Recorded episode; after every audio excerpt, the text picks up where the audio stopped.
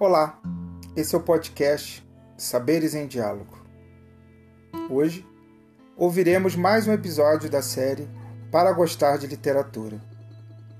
Contos e crônicas de autores expressivos de nossa cultura, narrados por Eliana Yunis, professora universitária, especialista em leitura, ensaísta e crítica. Ela fez parte do grupo Morandubetá, de contadores de histórias que percorreu o Brasil, América Latina, países da Europa e África, levando a literatura brasileira.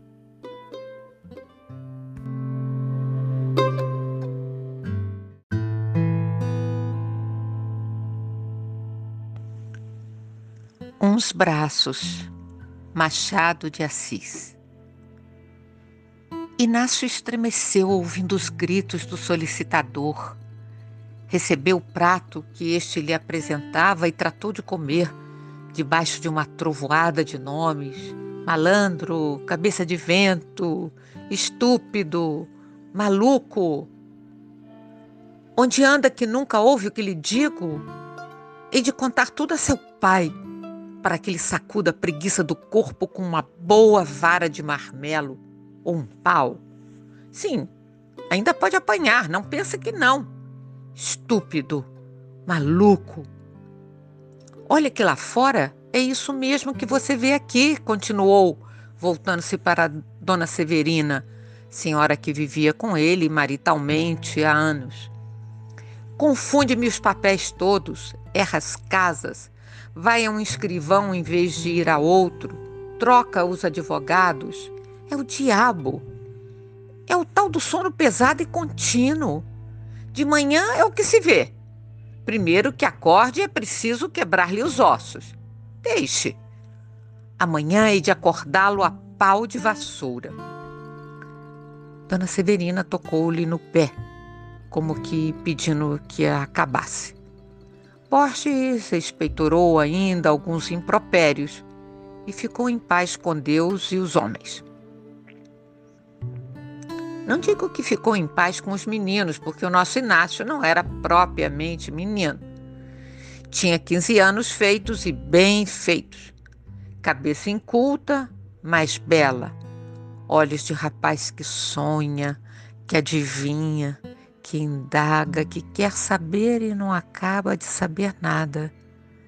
Tudo isso posto sobre um corpo não destituído de graça, ainda que mal vestido. O pai é barbeiro na Cidade Nova. E polo de agente, escrevente ou que quer que era do solicitador Borges, com a esperança de vê-lo no foro, porque lhe parecia que os procuradores de causas ganhavam muito. Passava-se isso na Rua da Lapa, em 1870. Durante alguns minutos não se ouviu mais que o tinir dos talheres e o ruído da mastigação. Borges abarrotava-se de alface e vaca. Interrompia-se para virgular a oração com um gole de vinho e continuava logo calado. Inácio ia comendo devagarinho, não ousando levantar os olhos do prato nem para colocá-los onde eles estavam no momento em que o terrível Borges descompôs. Verdade é que seria agora muito arriscado. Nunca ele pôs os olhos nos braços de Dona Severina, que se não esquecesse de si e de tudo. Também a culpa era antes de Dona Severina em trazê-los assim nus, constantemente. Usava mangas curtas em todos os vestidos de casa, meio palmo abaixo do ombro. Dali em diante, ficavam-lhe os braços à mostra na verdade, eram belos e cheios, em harmonia com a dona, que era antes grossa que fina, e não perdiam a cor nem a maciez por viverem ao ar. Mas é justo explicar que ela os trazia não assim por faceira, senão porque já gastara todos os vestidos de mangas compridas. De pé era muito vistosa, andando tinha meneios engraçados. Ele, entretanto, quase que só havia a mesa, onde além dos braços, mal poderia mirar-lhe o, o busto. Não se pode dizer que era bonita, mas também não era feia, nenhum adorno. O próprio penteado consta de muito pouco. Alisou os cabelos, apanhou-os, atou-os, fixou-os no alto da cabeça com o pente de tartaruga que a mãe lhe deixou. Ao pescoço, um lenço escuro. Nas orelhas, nada. Tudo isso com 27 anos floridos e sólidos. Acabaram de jantar. Borges, vindo café, tirou quatro charutos da algibeira, comparou-os, tocou-os com os dedos, amaciou-os e finalmente elegeu um, guardando os demais. Inácio demorou o café o mais que pôde. Entre um e outro gole, alisava a toalha, arrancava os, dos dedos pedacinhos de pele imaginários, ou passava os olhos pelos quadros da sala, que eram dois: um São Pedro e um São João, registros trazidos de festas encaixilhados em casa. Vá que disfarçasse com São João, cuja cabeça moça alegra as imaginações católicas, mas com o austero São Pedro era demais. A única defesa do moço Inácio é que ele não via nenhum nem outro. Passava os olhos por ali como por nada. Via só os braços de Dona Severina ou porque sorrateiramente olhasse para eles, ou porque andasse com eles impressos na memória. Homem, você não acaba mais? bradou de repente o solicitador. Não havia remédio. Inácio bebeu a última gota já fria, retirou-se como de costume para seu quarto nos fundos da casa. Entrando, fez um gesto de zangue e desespero e foi depois encostar-se a uma das duas janelas que davam para o mar. Cinco minutos depois, a vista das águas próximas e das montanhas ao longe restituía-lhe o sentimento confuso, vago, inquieto, que lhe doía e fazia bem.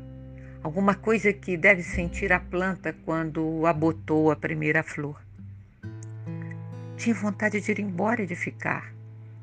Havia cinco semanas que ali morava e a vida era sempre a mesma. Sair de manhã com o Borges e andar por audiências e cartórios, correndo, levando papéis ao selo, ao distribuidor, aos escrivães, aos oficiais de justiça.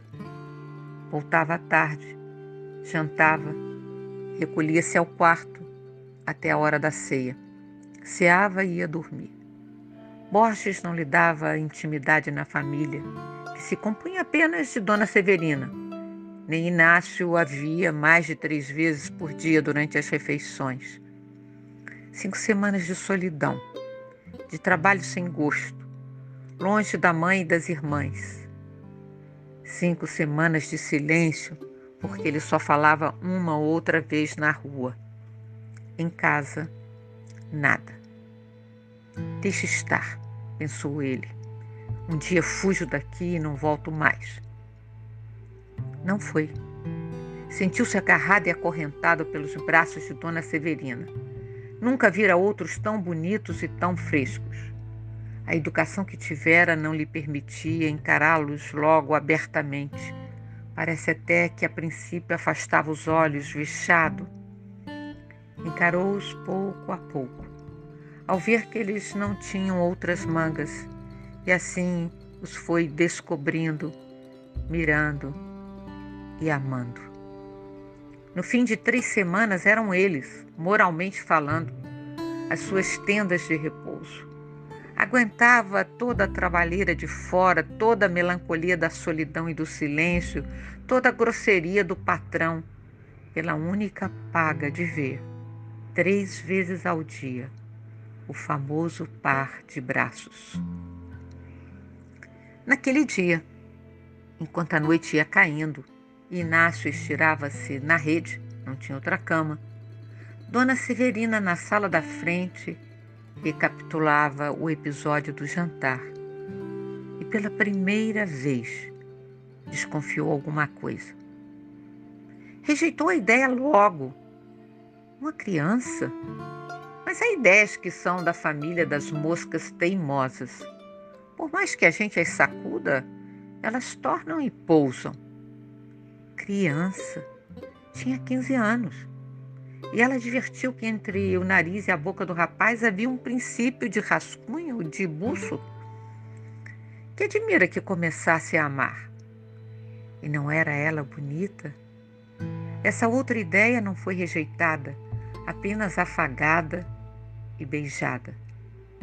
recordou então os modos dele, os esquecimentos, as distrações e mais um incidente e mais outro. Tudo, tudo eram sintomas e concluiu que sim. O que é que você tem? Disse-lhe o solicitador estirado no canapé, ao cabo de alguns minutos de pausa. Não tenho nada. Nada? Parece que cá em casa anda tudo dormindo. Deixem estar, que eu sei de um bom remédio para tirar o sonho e o sono dos dorminhocos. E foi por ali, no mesmo tom zangado, fuzilando ameaças, mas realmente incapaz de as cumprir, pois era antes grosseiro que mal. Dona Severina interrompia-o que não, que era engano, não estava dormindo, estava pensando na comadre Fortunata. Não a visitavam desde o Natal? Por que não iriam lá uma daquelas noites? Borges redarguia que andava cansado, trabalhava como um negro, estava para visitas de parola e descompôs a comadre, descompôs o compadre, descompôs o afilhado, que não ia ao colégio, com 10 anos. Ele, Borges, com 10 anos, já sabia ler. Mal, é, é verdade. Não ia muito bem, certo, mas sabia. Dez anos, dez anos, havia de ter um bonito fim. Vadio e o côvado e meio nas costas. A tarimba é que iria ensiná-lo. Dona Severina apaziguava-o com desculpas. A pobreza da comadre, o capoeirismo do compadre, e fazia-lhe carinhos, a medo que eles podiam irritá-lo mais ainda. A noite caíra de todo. Ela ouviu o clique do lampião de gás da rua, que acabava de acender, e viu o clarão dele nas janelas da casa fronteira. Borges, cansado do dia, pois era realmente um trabalhador da primeira ordem, foi fechando os olhos e pegando no sono. Deixou-a só na sala, às escuras, consigo e com a descoberta que acabava de fazer. Tudo parecia dizer à dama que era verdade, mas essa verdade desfeita em impressão do assombro trouxe-lhe uma complicação moral que ela só conheceu pelos efeitos não achando meio de discernir o que era. Não podia entender-se nem equilibrar-se. Chegou a pensar em dizer tudo ao solicitador e ele que mandasse embora o fedelho. Mas que era tudo? Aqui estacou. Realmente não havia mais que uma suposição, coincidência, possivelmente ilusão. Não, não, ilusão não era e logo recolhi os indícios vagos, as atitudes do mocinho, o acanhamento, as distrações, para rejeitar a ideia de estar enganada. Daí a pouco, capciosa natureza, refletindo que seria mal acusá-lo sem fundamento, admitiu que se iludisse para o único fim de observá-lo melhor e averiguar bem a realidade das coisas. Já nessa noite, Dona Severina mirava por baixo dos olhos os gestos de Inácio. Não chegou a achar nada, porque o tempo do chá era curto e o rapazinho não tirou os olhos da xícara. No dia seguinte, pôde observar melhor, e nos outros, otimamente. Percebeu que sim, que era amada e temida, amor adolescente e virgem, retido pelos liames sociais e por um sentimento de inferioridade que o impedia de reconhecer-se a si mesmo. Dona Severina compreendeu que não havia que recear nenhum desacato e concluiu que o melhor era não dizer nada ao solicitador. Poupava-lhe um desgosto e o outro a pobre criança. Já se persuadia bem que ele era criança assentou de o tratar tão secamente como até ali e ainda mais. E assim fez. Inácio começou a sentir que ela fugia com os olhos, falava áspero, quase tanto quanto o próprio Borges. De outras vezes é verdade que o tom da voz saía brando e até meigo, muito meigo, assim como o olhar geralmente esquivo. Tanto errava por outras partes que para descansar vinha pousar na cabeça dele. Mas tudo isso era curto. Vou-me embora, repetia ele na rua como nos primeiros dias. Chegava em casa e não ia embora. Os braços de Dona Severina fechavam-lhe um parênteses no meio do longo e fastidioso período da vida que levava e essa oração intercalada trazia uma ideia original na cabeça, inventada pelo céu unicamente para ele. Deixava-se estar e ia andando. Afinal, porém, teve de sair e para nunca mais. Eis aqui como e por quê. Dona Severina tratava-o desde alguns dias com benignidade. A rudeza da voz parecia acabada e havia mais do que brandura, havia desvelo e carinho. Um dia recomendava-lhe que não apanhasse ar, outro que não bebesse água fria depois do café quente.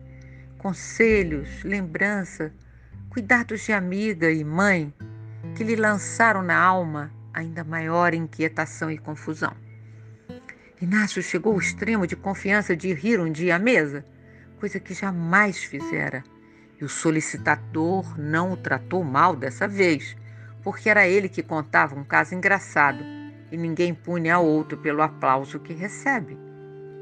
Foi então que Dona Severina viu que a boca do mocinho, graciosa, estando calada, não o era menos quando ria. A agitação de Inácio ia crescendo sem que ele pudesse acalmar-se nem entender-se. Não estava bem em parte alguma. Acordava de noite pensando em Dona Severina. Na rua trocava de esquinas, errava as portas, muito mais que dantes. Não via mulher, ao longe ou perto, que não lá trouxessem a memória. Ao entrar no corredor da casa, voltando do trabalho, sentia sempre algum alvoroço, às vezes grande, quando dava com ela no topo da escada, olhando através das grades de pau da, da cancela como tendo acudido a ver quem era. Um domingo, nunca ele esqueceu esse domingo. Estava só no quarto, janela virado para o mar, que lhe falava a mesma linguagem obscura e nova de Dona Severina. Divertia-se em olhar para as gaivotas que faziam grandes giros no ar e pairavam em cima d'água ou avoaçavam somente. O dia estava lindíssimo. Não era só um domingo cristão era um imenso domingo universal. Inácio passava aos todos ali no quarto ou à janela, relendo um dos três folhetos que trouxera consigo, contos de outros tempos, comprados a tostão, debaixo do passadiço do Largo do Passo.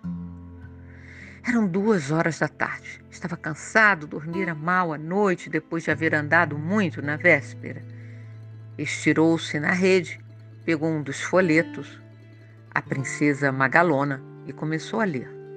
Nunca pôde entender por que é que todas as heroínas dessas velhas histórias tinham a mesma cara e talhe de Dona Severina, mas a verdade é que os tinham.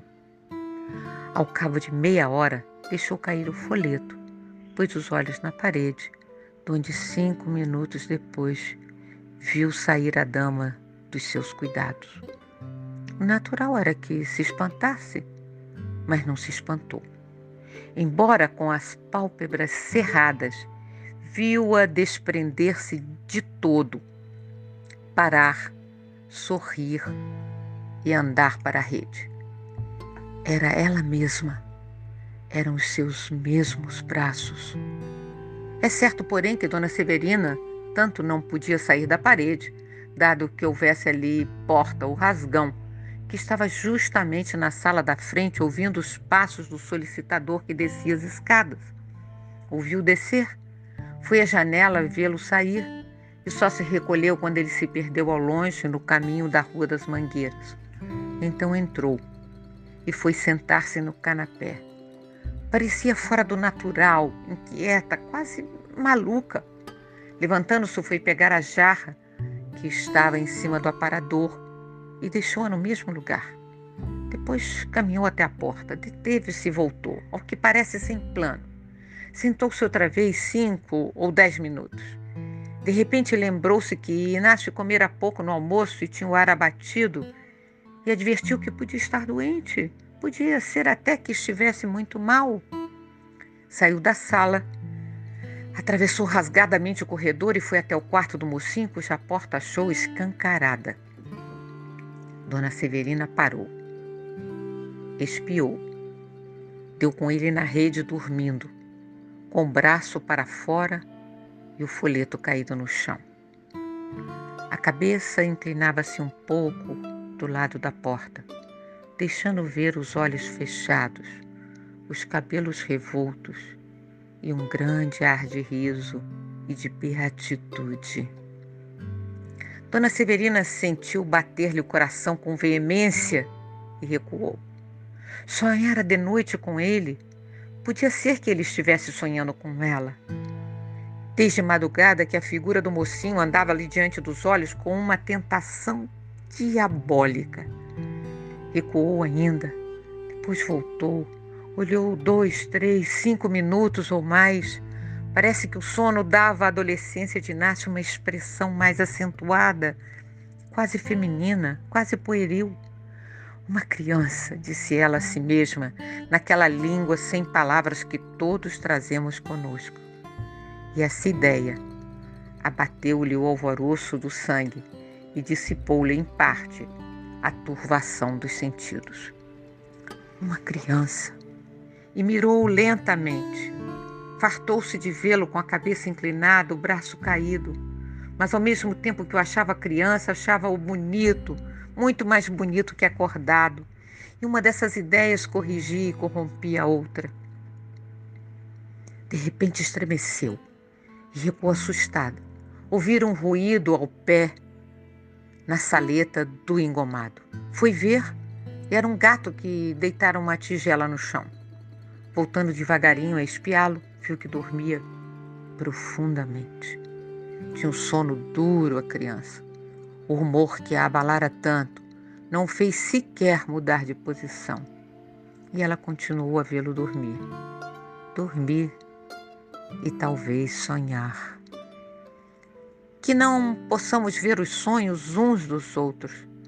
Dona Severina ter-se visto a si mesma na imaginação do rapaz, ter-se visto diante da rede, risonha e parada, depois inclinar-se, pegar-lhe nas mãos, levá-las ao peito, cruzando ali os braços, os famosos braços. Inácio, enamorado deles, ainda assim ouvia as palavras dela que eram lindas, cálidas, principalmente novas, ou pelo menos pertenciam a algum idioma que ele não conhecia, posto que o entendesse.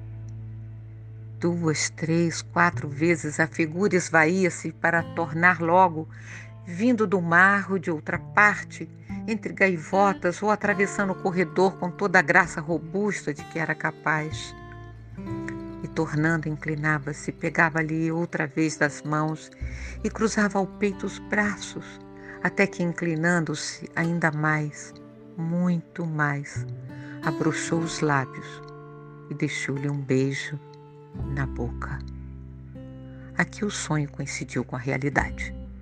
E as mesmas bocas uniram-se na imaginação e fora dela. A diferença é que a visão não recuou e a pessoa real tão depressa cumprir o gesto como fugiu até a porta, vexada e medrosa. Dali passou a sala da frente, aturdida do que fizera, sem olhar fixamente para nada. Afiava o ouvido e até o fim do corredor a ver se escutava algum rumor que lhe dissesse que ele acordara. E só depois de muito tempo é que o medo foi passando. Na verdade, a criança tinha sono duro. Nada lhe abria os olhos, nem os fracassos contíguos, nem os beijos de verdade. Mas se o medo foi passando, o vexame ficou e cresceu. Dona Severina não acabava de crer que fizesse aquilo. Parece que embrulhara os seus desejos na ideia de que era uma criança namorada que ali estava sem consciência nem imputação. E meia mãe, meia amiga, inclinara-se e beijara-o. Fosse como fosse, estava confusa, irritada, aborrecida, mal consigo e mal com ele. O medo de que ele podia estar fingindo que dormia apontou-lhe na alma e deu-lhe calafrio. Mas a verdade é que dormiu ainda muito e só acordou para jantar. Sentou-se à mesa lépido, conquanto achasse Dona Severina calada e severa e o solicitador tão ríspido como nos outros dias, nem a rigidez de um, nem a severidade da outra podiam dissipar-lhe a visão graciosa que ainda trazia consigo, ou amortecer-lhe a sensação do beijo. Não reparou que Dona Severina tinha um chale que lhe cobria os braços. Reparou depois, na segunda-feira, e na terça-feira também, e até sábado, que foi o dia em que Borges mandou dizer ao pai que não podia ficar com ele. E não o fez zangado, porque o tratou relativamente bem, e ainda lhe disse a saída: Quando precisar de mim para alguma coisa, procure-me. Sim, senhor. A senhora Dona Severina ela está lá no quarto, com muita dor de cabeça. Venha amanhã ou depois despedir-se dela. Inácio saiu sem entender nada. Não entendia a despedida, nem a completa mudança de Dona Severina em relação a ele, nem o chale, nem nada. Estava tão bem, falava-lhe com amizade. Como é que pode, de repente, quando pensou que acabou supondo de sua parte algum olhar indiscreto, alguma distração que a ofendera. Não era outra coisa. E daqui a cara fechada e o chale que cobria os braços tão bonitos. Não importa. Levava consigo o sabor daquele sonho. E através dos anos, por meio de outros amores, mais efetivos e longos, nenhuma sensação achou nunca igual a daquele domingo na Rua da Lapa, quando ele tinha 15 anos. Ele mesmo exclama às vezes, sem saber que se engana. E foi um sonho, um simples sonho.